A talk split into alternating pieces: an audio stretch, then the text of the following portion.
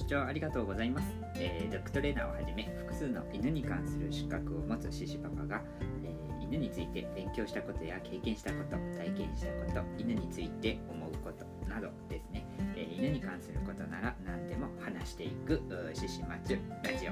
えーこのチャンネルはですね、えヒマラヤ、レックなど複数のメディアで配信中です、えー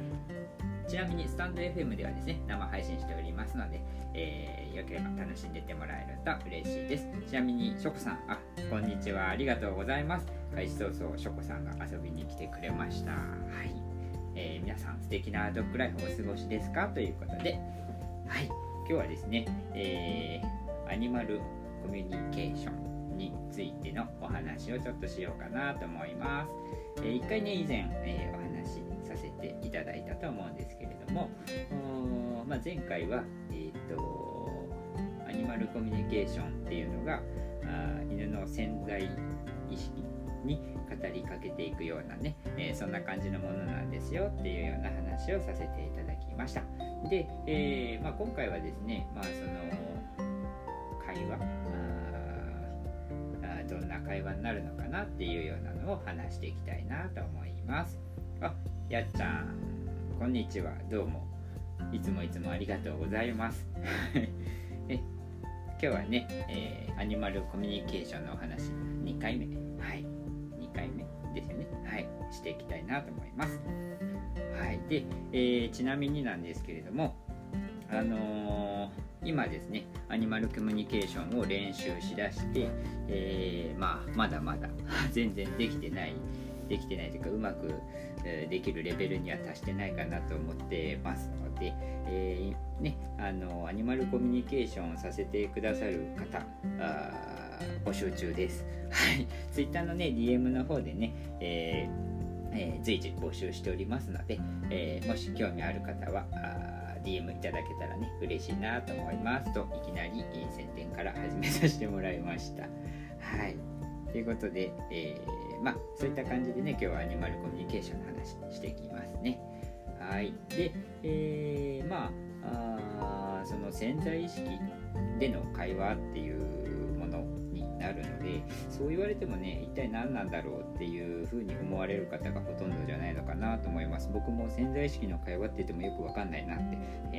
ってました。はい。で、えーまあそれがどういったものなのかっていうのをちょっと今日話していくんですけどまあそもそもアニマルコミュニケーションっていうものをこう一般的にしたというか結構世間に広めたのって結あの志村動物園でしたっけ？のハイジさんが有名なのかなって思います。で、えーその、まあ、実は僕ほとんど見たことなかったんですけどそのアニマルコミュニケーションしているこのハイジさんの様子見てるとこうなんていうのかな人と人とが会話するような感じでこう動物の声が聞こえてきてでこっちがどうなのっていうようなお話を会話を普通に人とするような感覚でしているみたいな感じの印象を受ける方もおられるんじゃないでしょうか。うん、で私もねそんな感じで会話するのかなって思ってたんですけれども実際にはねちょっと違ったりするんですよね。で まあこちらのおまず会話なんでね言葉のキャッチボールというかこちらが相手に動物に対して、えー送る送り方言葉の送り方なんですけれども、あのーまず最初にこう会話をする前段階としてあの対象となる動物とこの自分自身とですねあなんていうのかな心と心がつながったような状態を作っていきます、まあ、この辺の詳しい話はまた別の回にさせてもらいますけれどもおまあ、そういったつながったような状態を作ってでその状態でこう心の中でね語りかけるような感じで喋りますなんでね、あのまあ、これも人それぞれやりやすい方法があると思うんですけどあの実際に喋る必要はない感じになります。うん、まあもちろん喋った方が気持ちが乗りやすい人であれば喋る方もおられると思います。はい、で、まあ、僕はまだ練習中なんで言葉は出さずに心の中で喋って、えー話をするって感じですね。うん、で、えーうん、それだけ、はい、もうちょっと突っ込んだこと言えたらいいんですけどあの言葉の送り方って言うと本当それだけなんですよね。はい、で次次に言葉の受け取り方ですね。その動物から言葉を受け取る受け取り方なんですけれどもこれがですね人によって本当千差万別全然違うんですよ。で例えばその最初にね言ったような言葉動物の声が聞こえてくるような感じの人もおられる。ですおられますし、えー、動物のね、えー、映像その動物が見ている映像みたいなね映像が見えたりとか、うん、何かしらの映像が見えるパターンのタイプの方もおられます。で他にもね動物が感じてるその匂いであるとかあ感覚感触っていうのかな。そういったものを感じるっていうタイプの方などなどですね。これ本当人によってあのメッセージの受け取り方っていうのがね様々なんですよね。でまあ例えばなんですけど心臓病のワンちゃんに対して、えー、コミュニケーション。しますってなった時にワンちゃんから最近ちょっと胸が苦しいんだっていう風にこう言葉が聞こえてくるような人もいればこうワンちゃんとつながった時に急になんか胸が苦しくなってきてなんだろうななんだろうなってなんか体調悪いのかなみたいなで飼い主さんに聞いてみたら心臓病だったっていうようなねそんな方もおられます。なのであのー、まあ自分がねどのようなパターンでこうメッセージを受け取るタイプなのかっていうのをね、まあ、これやっぱり練習しないとわからないのでそういった練習してねしっかり掴んでいくっていうのが必要な感じになるんですよね。であのこのことって結構動物的というかあ、あのー、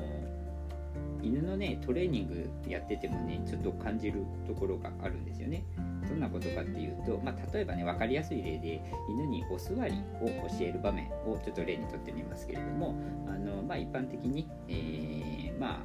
おやつとかでなんかモチベーターを持って犬の前にこう目の前から上にクッて上げてね、えー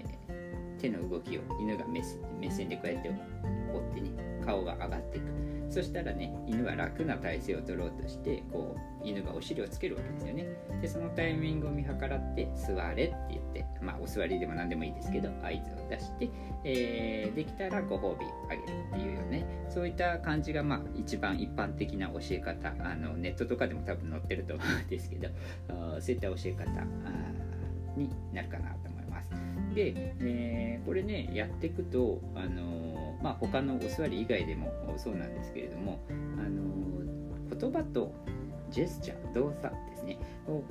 2つで教えてるわけじゃないですか。であのこれね本当に犬によって例えば座れって言葉に反応敏感に反応する子と手を挙げる仕草に反応する子があ結構いるんですよねなんでその子がどっちのコミュニケーションその、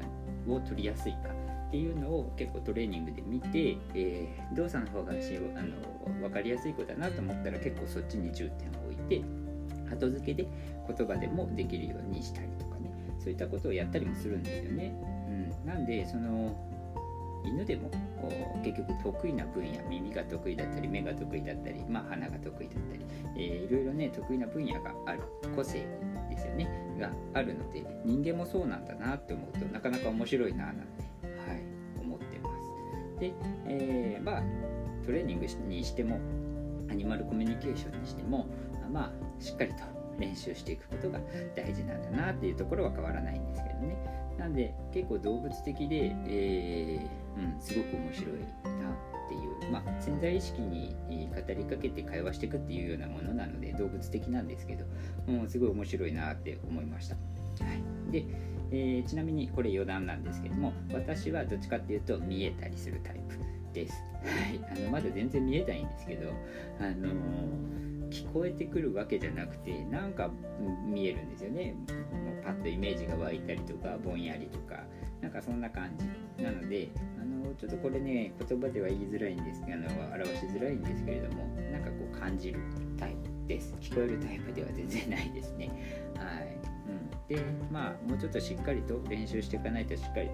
見えるようにはならないのかなと思いながらもね頑張ってやっております。はい、で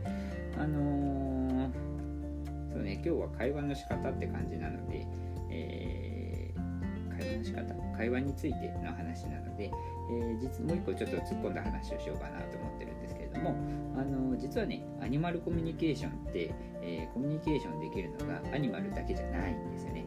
動物だけじゃないんですってことでね何言ってんだお前はみたいな感じに思われるかもしれませんけれどもあの実はアニマルコミュニケーションって、えー、やり方を同じやり方で、えー、やることで動物だけじゃなくて植物が好きであるな人であれば植物と会話ができたりね車が好きだったらね車とお話できたりとかね、えー、まあ、そういったね何でも好きなものとねお話できるんです。はい例えば薬が好きな薬剤師さんだったらお薬とお話できるかもしれないですしね女性の人だったらね化粧品大好きでね化粧品とお話ししてね今日のお肌のノリだったらこれよりもこっちの方使った方がいいよみたいなねそんなのが聞こえてくるみたいなねことがあるらしいですよ。はい、でコミュニケーションに大切なのはあのまあ、動物なのかとかそういったところではなくてそのものに対する愛なんだそうです。愛ですね。ラブ。ラブなのかな？英語僕違ったらごめんなさい。愛です。はい。で、えー、まあその愛さえあればその子の気持ちがわかるみたいなね、えー、そういう感じらしいです。はい、まあでもこれってなんとなく分かりますよね。僕もあの独身の頃すごい車が好きで、えー、大好きな車いろいろね触って遊んでたんですけれどもやっぱり何台かね車乗った中であこの子はこういう子だなみたいな。あの女の子だなとかね弟くんみたいな男の子だなみたいなそんな感覚を受けたりねなんかあ今日なんか体調体調というかコンディションいいなとかねあなんか壊れそうだなとかねそういったなんか感じるものって、やっぱり物からでも感じるものってあるんですよね。はい、なんでそういったね愛さえあればそのその子の気持ちをが分かる。でそれとまあ、コミュニケーションするのが、まあ、こういった、うん、アニマルコミュニケーションって言っちゃっていいのかわからないですけれどもこういったコミュニケーションやり方になっていきます。でちょっとねスピリチュアル的な話をするとその同じ要領でですね神様とかね妖精とか宇宙人と言われる存在にもコミュニケーションできるらしいです。はい。まあ僕正直その辺りに対する愛情って足りないと思うんで難しいかなと思ったりもするんですけれども。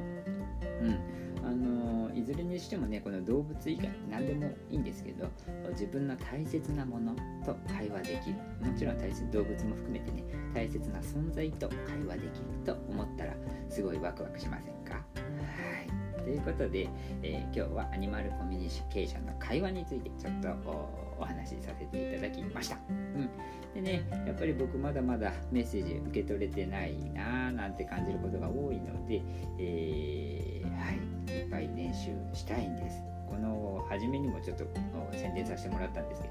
ど Twitter でアニマルのコミュニケーションの練習にご協力いただける方を大募集しております。はい、あのぜひやってみてもいいよっていう方おられましたらあ私の Twitter の DM の方にですねご連絡いただけたら幸いです。実は最近ね、えー、そういった連絡がちょっと途切れてしまいまして最近できておりません。はい。なんて話を挟みながらですね、えー、ぜひ、よければ連絡いただけたら嬉しいです。でちなみにプロのアニマルコミュニケーションが気になるやってみたいっていう方もしおられましたらもちろん有料なんですけれどもあの私がねお世話になってあのマチューの創作の時にお世話になって、えー、あの今習っている先生なんですけれどもあのアニマルコミュニケーション普通のやつもやっております。魔法の尻尾というお名前の、えー、検索していただけると魔法の尻尾さんですね、えー、サイトがありますので、えー、本物のコミュニケーションやってみたいなと思われる方はぜひそっちも見てもらえたらいいかなと思います。はい、ということで今日はこんな感じでアニマルコミュニケーションについてお話しさせていただきました。えー、この番組ではですね、えー、こういった犬に関することなら何でもですね話、えー、していきたいなと思っております、えこんな話気になるなこんな話あ、えテーマやってもらえたらなみたいなことももしあったらね、えメッセージいただけたら嬉しいとあのやらさせてもらえたらねやらさせてもらいたいなと思ってますのでごめんなさい今日カミカミですね。久しぶりの放送なのでなかなかうまく喋れてませんけども、はい。え、もしリクエストなどもあったら募集しておりますのでぜひぜひメッセージいただけたら嬉しいです。はいということで今日はこの辺りで終わっていこうかなと思います。はい皆さんどうもご視聴ありがとうございました。それでは皆さん素敵なトックライフをお過ごしください。バイバイ。